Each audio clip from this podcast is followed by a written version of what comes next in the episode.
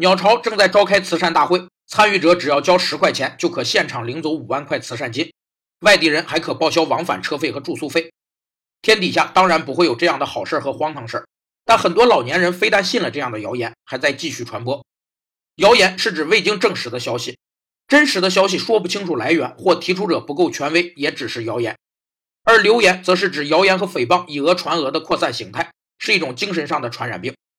美国社会心理学家奥尔伯特和波斯特曼长期从事谣言和流言的研究，他们认为事件的重要性和模糊性是产生谣言的两大条件，又有三个条件可使谣言变成流言不断传播：一是，在缺乏可靠信息的情况下，最容易产生和传播流言；二是，传播不安与焦虑的情况下，会促使流言产生和传播；三是，社会危机状态下的人们容易产生恐怖感和紧张感，使得流言容易传播。谣言止于智者，天下没有不要钱的午餐。贪小便宜，往往就会吃大亏。